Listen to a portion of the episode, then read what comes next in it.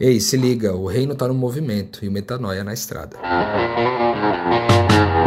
Comigo, Rodrigo Maciel. E comigo, Mari Moraes.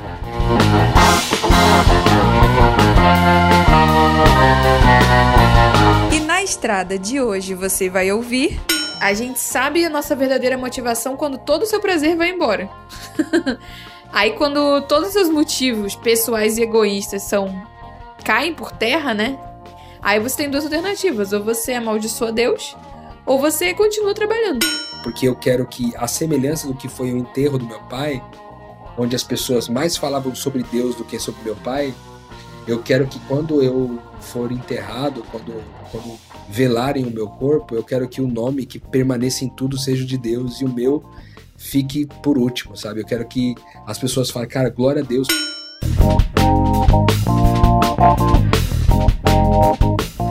Fala galera, graça e paz. Estamos aí no terceiro episódio do Na, Esta, do na, do na, na Estrada. Tava aqui, rapaz, a beatbox às vezes ajuda aqui o negócio sair, viu? Mas é isso, estamos no terceiro episódio do Na Estrada e muito feliz de que você decidiu continuar acompanhando a gente aqui nesse terceiro episódio. Depois de falarmos no primeiro episódio sobre como foi nosso chamado, segundo episódio a gente falou um pouquinho sobre como que é exatamente o trabalho que a gente faz. E hoje, a pergunta de hoje é por quê? Por que vocês fazem isso? Qual é a motivação que está por trás disso tudo? E a gente vai tentar responder isso com o máximo de verdade, bondade, beleza e vontade possível, né, Mariana? Com certeza. Cada episódio tem uma grande utilidade e esse eu com certeza vou ouvir nos momentos em que eu quiser desistir. Esse aqui vai servir para ficar na minha cabeceira invisível para os momentos difíceis e para celebrar também nos momentos que são felizes. Eu acho muito legal essa pergunta, Mari, porque na prática é o seguinte, a gente pode, a gente sabe que a gente pode fazer coisas que são aparentemente boas com os motivos que não são genuínos, né? Com motivos que efetivamente podem ter alguma coisa por trás. Por exemplo, a gente poderia estar fazendo esse ministério, desenvolvendo isso, porque a gente queria conquistar talvez a salvação no final. Ou a gente gostaria de viver esse ministério porque a gente quer que mais pessoas gostem da gente. Ou para que a gente continue viajando e passeando e conhecendo lugares diferentes. Existem tantos motivos possíveis, né, disso. E todos eles em geral, na minha opinião, eles falam que não de uma coisa não genuína, né, de motivos que eles não são robustos, preciosos o suficiente para sustentar esse trabalho até o fim. Então essa pergunta é muito boa, né? Porque é um trabalho que envolve a nossa vida como um todo. A gente está dedicando a nossa vida em tempo integral para isso. E por quê? Por que, que a gente faz isso? Eu queria perguntar para você, Mariana Moraes. Por que Mariana Moraes? A gente tá muito sério nesse, nesse programa Na Estrada. Mariana. Eu até xinguei você, no último, eu xinguei. Você é o humor do programa. Meu Deus! No, no episódio do Metanoia que a gente joga de terça-feira, o humor do programa é o Gabriel Zambianco. Agora, com o Gabriel Zambianco não está por aqui, tu tem que fazer esse papel. Não, eu quero a cópia do meu contrato, porque se eu tiver que imitar o Zambianco, não venho mais. Não quero participar. Abraço ao Zambianco e ao Lucas mais uma vez, que são queridos, pessoas que a gente honra muito aqui. Mas é isso aí, aí, Mariana, como é que é esse negócio aí? Por que, que você faz isso? Por que, que você decidiu viver o reino de Deus de uma forma em tempo integral? como você disse no episódio passado, é, produzindo mesas, né, ou empoderando mesas com o evangelho. Por quê? Por que fazer isso? Por que dedicar sua vida a isso? É, entre todas as respostas possíveis, a que me vem mais de imediato é porque eu tive o privilégio de ser uma cientista social, porque eu estudei numa excelente faculdade de direito e tive várias matérias que falavam sobre política, economia, enfim, geografia. E basicamente eu tive o privilégio, né, de saber basicamente como o mundo funciona e sentir ou estar lá numa posição de ver a pior parte possível do sistema. E que na verdade não é uma pior parte isolada, ver o sistema, né? Porque não é que a gente vive uma vida tranquila e de repente tem uma pessoa lá sofrendo. Basicamente, querido ouvinte, existe um holocausto em curso. Toda vez que você se perguntar, ouvir alguém perguntando é, por que, que os alemães permitiram que aquilo acontecesse na Alemanha nazista, se dê um tapa na cara e pense por que, que eu permito um holocausto, é, um genocídio das pessoas hoje em dia, como acontece.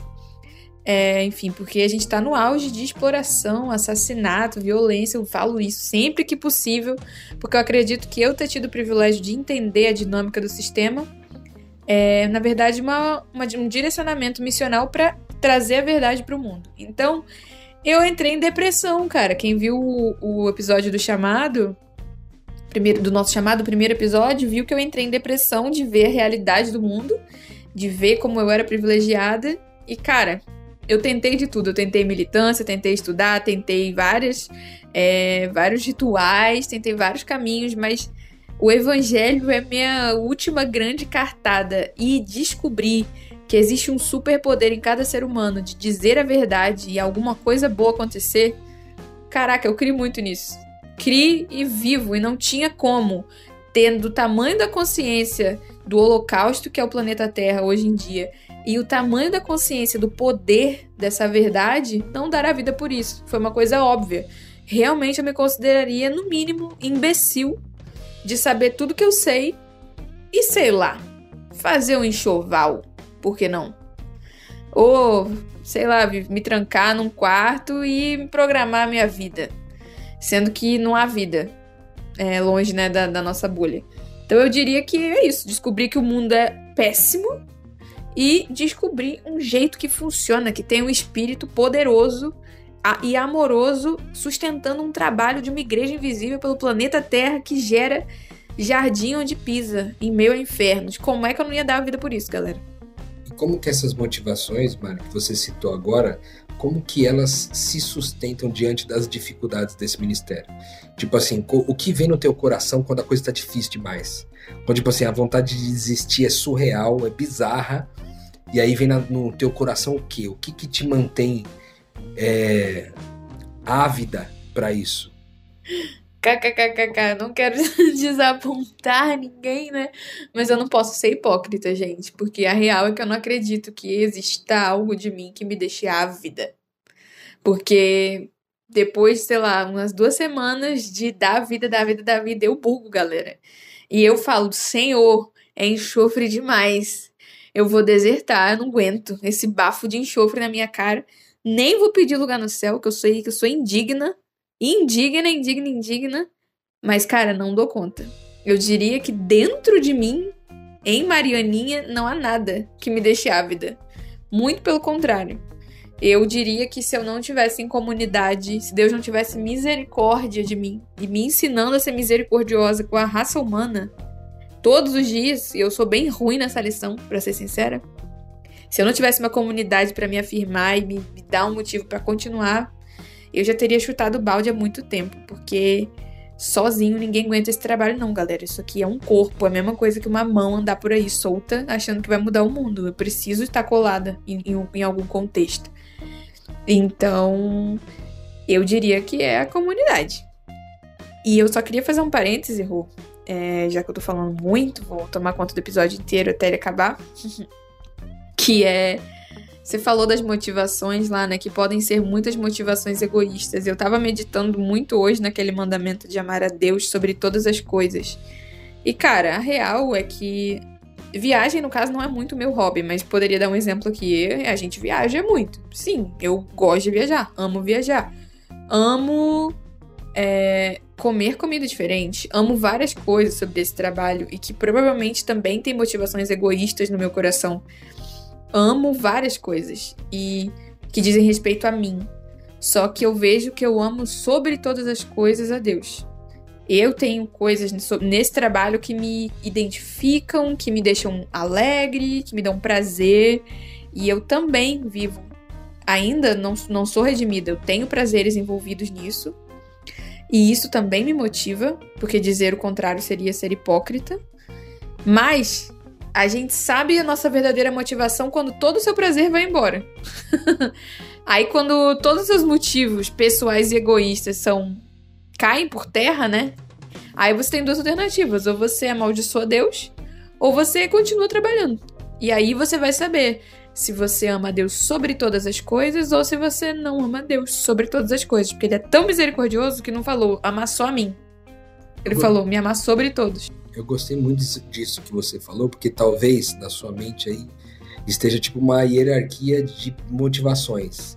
No sentido de que, tipo, você pode ter algumas, motiva algumas motivações bagunçadas dentro de você, mas se você tiver uma que é amar a Deus sobre todas as coisas, todas as outras vão se subordinar a elas, de forma que, se, por exemplo, os prazeres, os, os, as coisas, tipo assim, boas, agradáveis e prazerosas do reino deixarem de ser vividas, essa motivação maior, que é de amar a Deus sobre todas as coisas, ela vai superar todas as outras, né? Eu acho que é mais honesto desse jeito que você falou. Porque realmente, em algum momento, pode a gente pode ter flertes de, de dessa dessa dessa vontade de tipo experimentar coisas que o reino traz também, de tornar o reino um pouco de um, um entretenimento, ah, é legal estar tá junto com a galera, é legal sempre comer junto com a galera, é legal sempre estar tá junto. Só que, cara, quando isso tudo acaba e você ficar sozinha, que vai. Tem momentos na nossa caminhada que a gente fica assim, né? Isso talvez não sustente. E ao final, se você tem uma grande motivação por trás, então você pode mergulhar mais fundo, né? Muito legal isso. Sim, é, e até porque se o nosso mestre foi tentado nisso, lembrando do, de uma coisa que a minha amiga, nossa amiga Cristal Brito, linda, saudade, falou, a gente teve uma conversa sobre isso, que, cara, quando Satanás propôs para Cristo pular do, do, do, penhasco lá, que Jesus ia mandar, Deus ia mandar anjos, é exatamente essa tentação de você viver o teu entretenimento e colocar em Deus a responsabilidade de patrocinar algo que é o teu entretenimento. Então, se tentou a Cristo, é, porque não tentaria a gente? E a real, cara, que eu acredito que essas tentações têm o propósito também de mostrar pra gente quem a gente é, porque a verdade é que Deus vê o nosso coração. Ele não precisa que a gente seja tentado e nem ele nos tenta na intenção de provar uma coisa que ele já vê. Mas é porque muitas vezes a real é que a gente também se questiona. De, de fazer tanta loucura se a gente não tá doido da cabeça, tá obcecado com um negócio bizarro. E e também não vou dizer que essas coisas egoístas são arrancadas de um jeito fofo, porque não são. Ninguém gosta de ser contrariado, nenhuma carne deixa de sangrar quando pisa, e carne não é só corpo físico, é emocional também.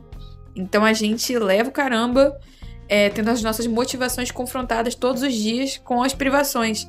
Mas aprendemos a celebrar isso também, né? É isso aí. Eu é, falando sobre as minhas motivações, eu queria, antes de até começar a discorrer sobre isso, é, Mari, e também todos vocês estão ouvindo a gente aqui, eu quero dizer para vocês que essa é uma informação que eu compartilho somente com os meus melhores amigos. Eu acho que eu nunca é, organizei as informações desse jeito para alguém que não seja muito próximo a mim, porque quando a gente fala de motivações, né, a gente está falando de algo muito precioso. Eu estou falando de algo muito precioso para mim o que, que motiva eu acordar todos os dias, o que, que me motiva a ser imparável, o que, que me leva a essa dimensão.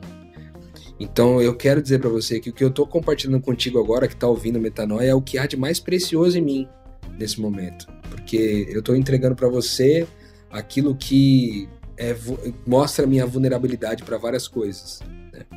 Então eu vou te dizer que eu organizo os motivos pelos quais é, eu faço esse trabalho em três, é, em três motivos, eu divido em três. O primeiro deles é a identidade. E quando eu falo de identidade, eu quero dividir a identidade em dois: a identidade que vem do meu pai Aba e a identidade que é o DNA que deixou também o meu pai Elias, mais conhecido pelos próximos da minha família como Tilias, né? Ou tio Elias. Com sotaque mineiro, Tilias, né? Ti.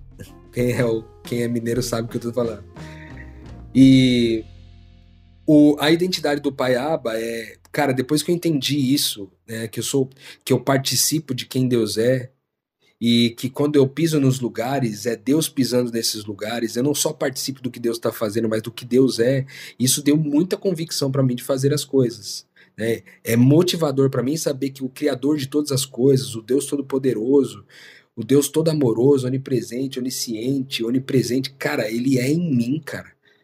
Isso para mim é muito louco. Tipo, não porque, não por causa do poder dele, do que eu posso fazer com o poder de Deus, mas com a face dele, o caráter, sabe?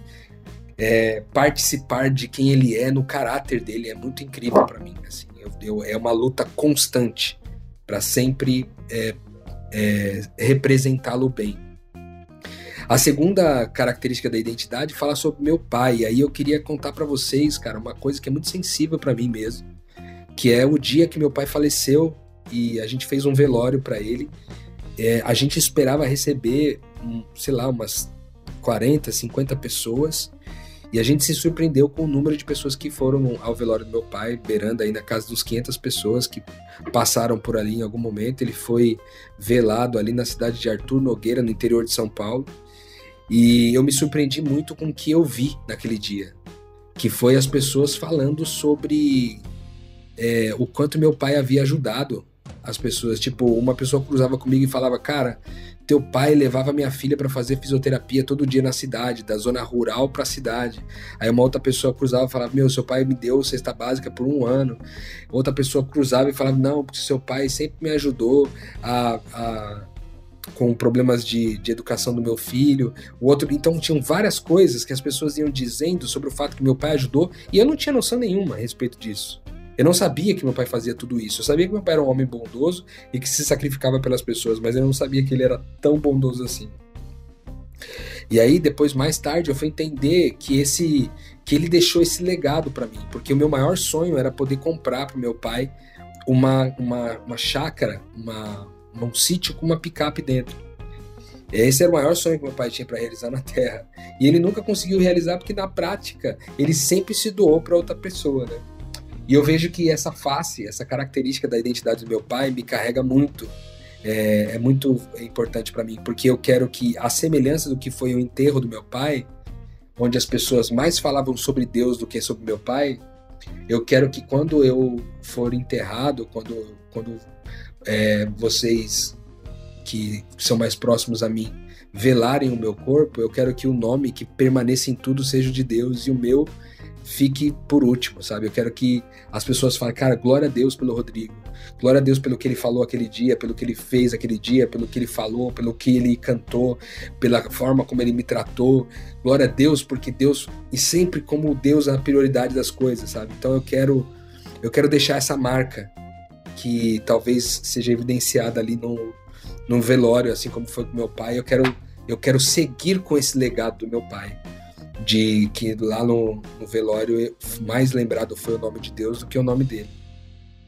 Então a primeira característica, o primeiro motivo é esse, motivo de identidade. Ora por parte do Abba, ora por parte do meu pai Elias, que eu sinto muita falta, morreu, faleceu em 2015 e que eu certamente verei é, ele nessa nova fase da eternidade. O segundo motivo que me, que me faz levantar todos os dias é a constante expectativa de receber Deus a qualquer momento.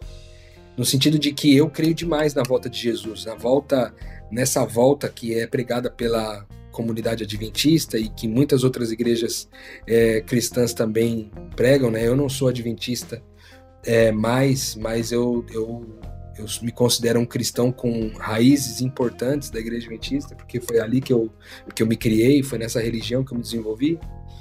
É, saber essa. Saber que a qualquer momento ele vai chegar, que ele vai chegar como um ladrão à noite e vai pegar todo mundo despreparado. Então eu espero ele chegar todos os dias. Algumas pessoas, uma vez ouvindo eu falar sobre isso, é, disseram assim, cara, mas é, tem muitas profecias para se cumprirem ainda, etc. Cara, eu não penso sobre as profecias. A real. Eu quero viver todos os dias como Cristo, porque daí eu terei paz, que quando ele chegar, eu vou recebê-lo bem. Então, não é sobre é, o medo de Jesus chegar e eu não estar tá fazendo o que ele pediu. Não, é sobre ele chegar e eu receber ele bem. de dizer, cara, eu, eu sabia, eu entendi o que você queria que eu fizesse e eu tô entregando tudo por isso. Então eu quero receber bem Jesus, quero ser encontrado fazendo exatamente aquilo que Jesus disse para eu fazer e que eu compreendi. Esse motivo também me ajuda a levantar todas as manhãs. E um terceiro motivo, tão importante quanto os outros dois, é o motivo de todo o amor que eu recebi da minha família quando eu, quando eu era criança. Né? Por que eu tô dizendo isso? Porque é, nesse contexto de missão eu aprendi a ver, cara, que muita gente teve dificuldade com seus pais, com suas mães, e que formaram, deixaram marcas na história dessas pessoas, de forma que essas marcas elas direcionam a vida delas, de forma a viver muitas vezes em sofrimento, viver com doenças psicológicas, doenças físicas. E, cara, eu tive uma, uma infância muito de amor, assim. Cara, eu apanhei muitas vezes da minha mãe. Muitas. Eu não sei contar. Eu acho que, sei lá, do período de que eu tinha seis anos de idade que eu consigo me lembrar de alguma coisa. Até os meus 10, 11 anos de idade, eu me lembro que eu apanhava toda semana. Toda semana eu apanhava da minha mãe. E isso não mudou o fato de que eu era amado. É que minha mãe, ao mesmo tempo que ela me batia é, para me corrigir de alguma coisa, ou enfim, porque ela não conseguia lidar com alguma coisa, ao mesmo tempo que ela fazia isso, ela sempre nutria muito amor em mim, sabe? Assim, a certeza de que eu era, que eu era amado por ela, que eu era amado pelo meu pai, a certeza de que Deus me amava. Então eu, eu sempre fui, recebi muito afeto de toque físico, recebi muito afeto de atos de serviço. E cara, tudo isso formou, me formou como alguém que não tem carência de amor, sabe? Eu me sinto completamente abastecido pelo amor de Deus e o amor da minha família. De forma que quando eu vejo então as pessoas à minha volta, eu quero repartir o máximo que eu puder de amor com essas pessoas, né? Entregar para elas aquilo que eu recebi em abundância. Ou seja, eu recebi uma bênção muito grande de Deus, é como se eu recebesse um grande depósito de amor, um depósito milionário, como se eu tivesse ganhado na Mega Sena do amor. E agora porque eu tenho muito dinheiro ou muito amor para dar, fazendo um paralelo com a com com a Mega Sena aí, então eu posso distribuir com, com fartura, né? Então eu acho que esses três movimentos é, são muito importantes para mim, são as motivações que me levam a todos os dias acordar de manhã. Quando os dias estão difíceis, como eu fiz essa pergunta para ti, Maria, quando os dias estão difíceis para mim, como que eu lido com isso? É, eu, eu gosto de lembrar desses três motivos e eu gosto de lembrar de situações que eu vivi, né, de momentos que eu vivi com pessoas onde essas pessoas foram reconciliadas e elas encontraram vida e hoje elas vivem de forma diferente. Então, lembrar dessas histórias me mantém de pé. Então, eu acho que há os três motivos, mas há também as evidências desse trabalho que me mantém com o coração sempre aquecido né, em, em, em prol da missão. Eu acho que é, é mais ou menos isso. Eu acho que minha, as minhas motivações estão amparadas nessas, nessas faces aí. É, eu tenho que confessar que eu preciso me lembrar desses porquês com muita frequência, porque parece que, como eu falei, não dá, não dá vencimento. Parece que todo trabalho é muito de formiguinha perto do sofrimento. E investigando mais profundamente, cara, por que esse trabalho, por que esse estilo de vida, é porque ele quis. Na real é isso, porque é ele que sustenta, é ele que dá os frutos, é ele que lembra a gente nos dias difíceis. É ele que nos dá fé, como autor da nossa fé. É, é só por ele, porque a sensação que eu tenho é que se não fosse ele ativamente movendo os pauzinhos dele, apesar de mim, eu não nenhum porquê seria suficiente. Essa é a verdade sobre mim, que é muito dura, mas é a verdade.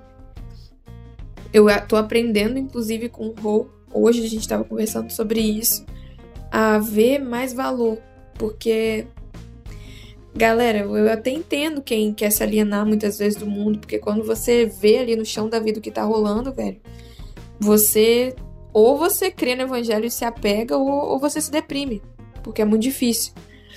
Então eu queria destacar isso, de que você, talvez nenhum porquê aqui que a gente vai falar vai ser suficiente, ou mais é, prático do que você pedir para ele operar em você o querer dele.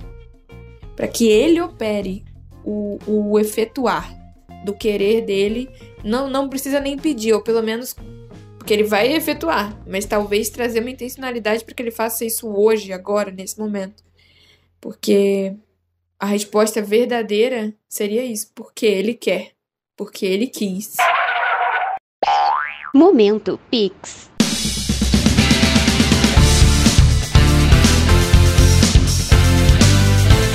Oi, aqui é a Raíssa Almeida, eu sou de Hortolândia, São Paulo. Conheço o Rô e a Mari já faz alguns anos. Tive minha vida impactada por esse ministério e convido você a apoiar também.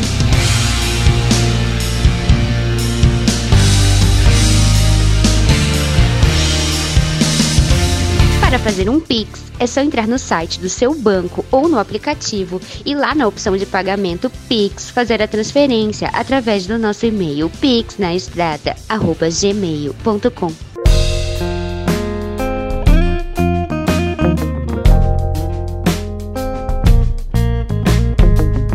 Tava pensando aqui também sobre alguns questionamentos que eu recebi ao longo da minha caminhada. Não sei se você recebeu também, Mari, assim, tipo, as pessoas questionando sua motivação, sabe? Eu já, já aconteceu comigo. E uma das coisas que eu ouvi uma vez que me marcou muito foi quando uma pessoa chegou perto de mim e falou assim: Cara, eu sei porque que você largou tudo e foi viver isso aí. Você largou tudo para viver isso aí porque você quer fugir da realidade. E eu acho que tem.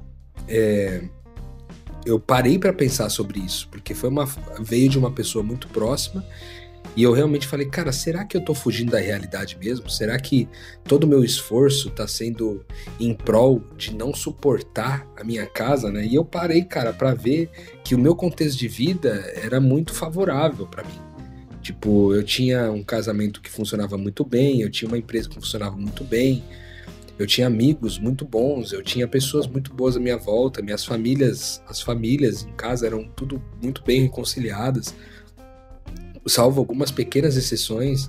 Então, não seria um motivo suficiente para mim de eu, de eu fugir. E aí, ao meditar sobre isso, até aprendi uma coisa interessante sobre esse negócio de fugir da realidade. Porque é, na prática, quando a pessoa disse isso, eu não criei no começo. Falei, não, eu não fujo da realidade. Mas depois eu fui meditar um pouco mais sobre o que isso significa. E aí eu pensei, não, cara, real é que eu fujo da realidade mesmo. Eu fujo da realidade na direção da verdade. E aí eu passei a ver qual é a diferença entre realidade e verdade. Porque a realidade é eu experimento através dos meus sentidos e através das minhas emoções, eu experimento as coisas da vida. Eu experimento a dificuldade da vida, eu experimento o que é não ter tudo que se quer, o que é não conseguir se relacionar tão bem como se gostaria, o que é tudo isso. Eu consigo experimentar isso na pele. Eu sei às vezes que eu chorei, às vezes que eu, que eu fiquei com raiva, às vezes que eu fiquei irado, por conta da minha vida não ser exatamente aquilo que eu queria para mim. Então isso era real. Eu experimentava porque era real. Real no que sentido? É possível constatar através dos sentidos. Mas eu entendi que a maioria das coisas, é, ou melhor, nem tudo que é real é verdadeiro. Então eu sim estou fugindo da realidade na direção da verdade, porque eu estou fugindo da realidade para encontrar cada vez mais de Cristo, cada vez mais da verdade em mim. Essa é a minha busca hoje. Fugir da realidade definitivamente em busca da verdade. Talvez, então, se essa for uma constatação é, plena, verdadeira mesmo, talvez a gente não deveria dizer para as pessoas que elas estão fugindo da realidade quando elas estão voltadas a vícios, a ídolos, a, a sei lá, todo tipo de, de distração, mas que elas estão fugindo da verdade, entende? Que ao buscar é, meios de satisfazer é, as suas carências, elas estão fugindo da verdade, porque a verdade sobre elas é que a bênção de Deus já chegou para cada um de nós. E uma vez entendido isso, uma vez que eu entendo que toda essa bênção de Deus agora é, é parte de quem eu sou, agora eu posso então mergulhar profundamente é, em repartir e não em obter de alguém aquilo que eu não tenho. Então acho que tem muito essa questão, fugir da realidade ou fugir da verdade. Para mim esse pensamento hoje faz muito sentido e e também me norteia. Toda vez que eu que eu paro para pensar nos meus motivos, eu me questiono: será que eu estou fugindo da verdade? Ou será que eu estou fugindo para a verdade? Eu acho que é um bom questionamento para mim. É muito boa essa reflexão. E, e eu creio que também tem uma pergunta interessante que é por que não fazer isso? Entende? E que essa talvez seja uma pergunta que é muito determinante e intrigante, porque, cara, beleza que você vai focar aí no, numa distração, num prazer, num vício, num ídolo, como o Rô falou.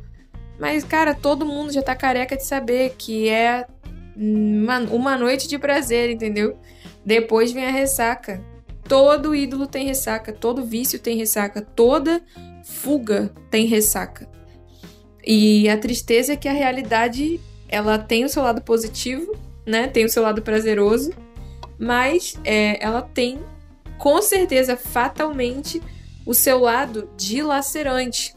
Porque é bom dizer isso também, que a gente também sempre gosta de pontuar que a gente também experimenta tristeza, também experimenta raiva, mas existe uma diferença que até Paulo fala isso, da tristeza que leva para a vida, da tristeza que conduz ao arrependimento. E da tristeza também que é do mundo em relação à iniquidade, a tristeza é, ímpia, né? que na verdade só deixa a gente pior, assassina mais a gente, mais desacreditado, mais afundado em mentira, mais desanimado, que suga a energia. Então, ter consciência também de que não viver Cristo é uma tremenda cilada é também, não vou dizer, um motivo lógico do até pragmático dos discípulos, de cara, para onde eu irei, entendeu? Só tu tens as palavras de vida eterna. Até a adolescência a gente perdoa isso, cair em certas idiotices.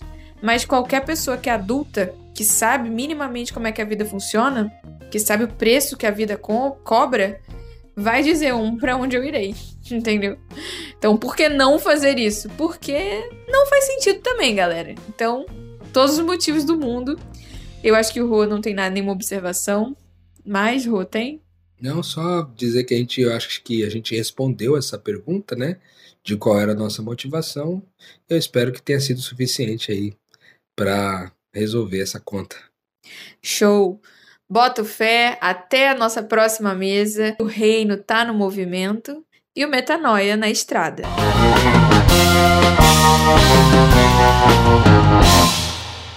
Música